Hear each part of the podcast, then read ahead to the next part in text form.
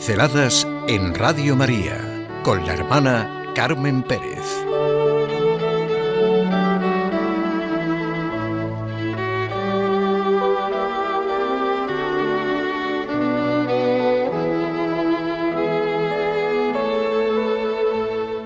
María en la tradición viva de la Iglesia.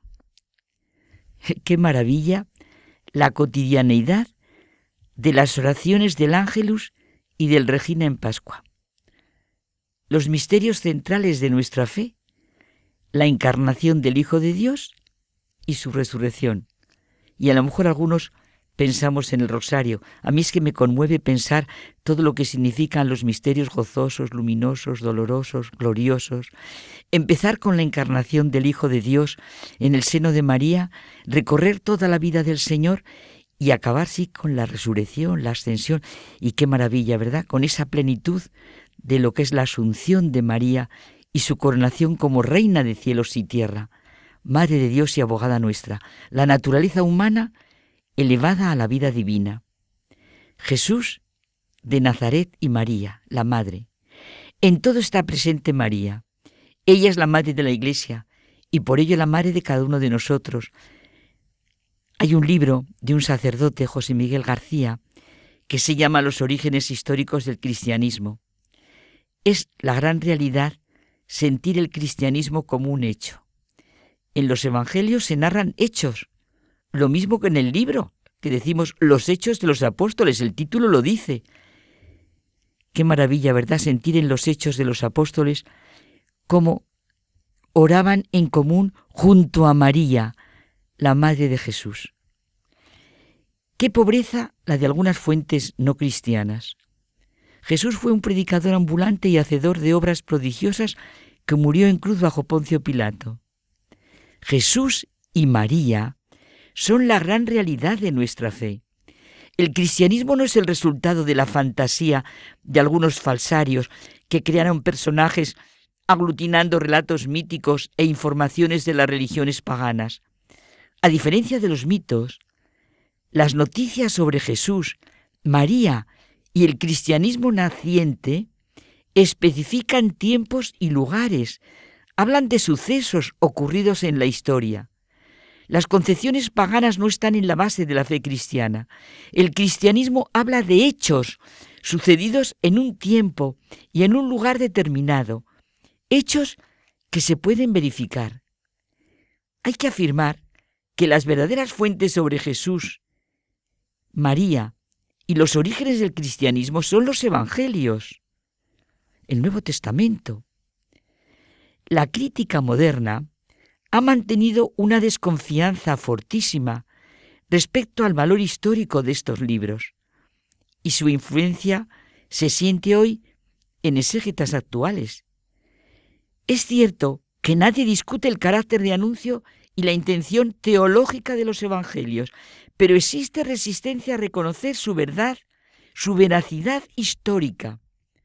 Formulan muchas hipótesis explicativas de sus fuentes, etapas de formación, formas literarias, pero silencian o abordan muy por encima su verdad histórica. Los racionalistas describen a Jesús como el predicador moral, los idealistas como la quinta esencia del humanismo, otros lo ensaltan como el amigo de los pobres y el reformador social. Y los innumerables pseudocientíficos hacen de una figura, vamos, de novela. A Jesús se le moderniza y de María se prescinde. Estas vidas son enteramente imágenes de la fantasía. El resultado es que cada época, cada teología, cada autor redescubre en la personalidad de Jesús y María su propio ideal, como dice el Papa Benedicto XVI, son más una fotografía de sus autores y de sus propios ideales que un poner al descubierto un icono que se había desdibujado. La separación radical, incluso oposición, que establecen esos estudiosos entre el Jesús y la Madre, Cristo y la Virgen, los de la fe, y la realidad, se fundamenta en la hipótesis de que los evangelios no son testimonios de acontecimientos históricos, los hechos de los apóstoles. O sea, las afirmaciones sobre Jesús y María contenidos en el Nuevo Testamento no están vinculadas a lo que aconteció, sino que proceden de la fe de los apóstoles. Vamos, que la fe no tiene nada que ver con la historia pasada, o que se puede seguir creyendo tranquilamente aunque se acepte que los evangelios, el Nuevo Testamento, no tienen consistencia histórica. El cristianismo no es un sentimiento religioso, ni una experiencia espiritual subjetiva, sino la adhesión a una persona, Jesucristo, encarnado en el seno de una mujer, María, con todo lo que lleva consigo, que vivió hace más de dos mil años en Palestina y que se hace presente en el mundo entero a través de sus testigos. La historicidad del testimonio del Nuevo Testamento, del Evangelio, es indispensable para dar el asentimiento de fe de un modo razonable, humano, fuera los dualismos. La adhesión de la fe es a la verdad del testimonio, al acontecimiento que anuncian los testigos. El origen de la fe cristiana no coincide, y eso es radical y fundamental, con lo que los apóstoles creyeron o imaginaron sobre Jesús y su madre, sino con los acontecimientos históricos que éstos vieron con sus ojos. No es en la reflexión teológica realizada por los apóstoles y sus primeros seguidores donde hay que situar el origen de la fe cristiana, sino que estas afirmaciones de fe contenidas en la predicación apostólica corresponden a la vida, palabras y hechos del Jesús histórico de los Evangelios.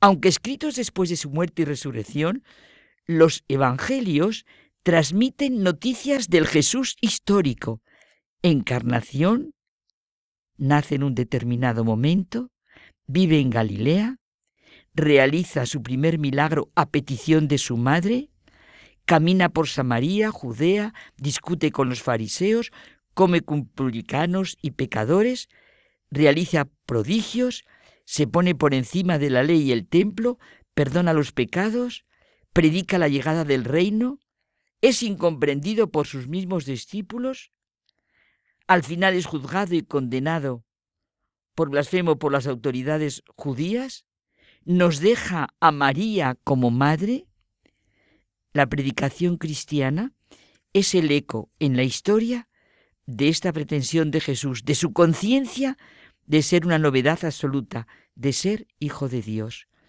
No es la fe la que genera los hechos narrados en el Evangelio, sino es el hecho el que suscita la fe de aquellos hombres en Jesús. El cristianismo no se fundamenta sobre ideas, como otro tipo de enseñanzas que han surgido a lo largo de la historia, se fundamenta sobre el acontecimiento. Es verdad que hablan de un acontecimiento único, que Dios se hizo hombre en el seno de la Virgen María. Un acontecimiento imposible de inventar por la razón humana. O se produce este acontecimiento o no hay cristianismo real. De ahí la maravilla de la sencillez y grandeza de las cotidianas oraciones del Ángelus o del Regina Cheliletar en Pascua o del rezo del Rosario.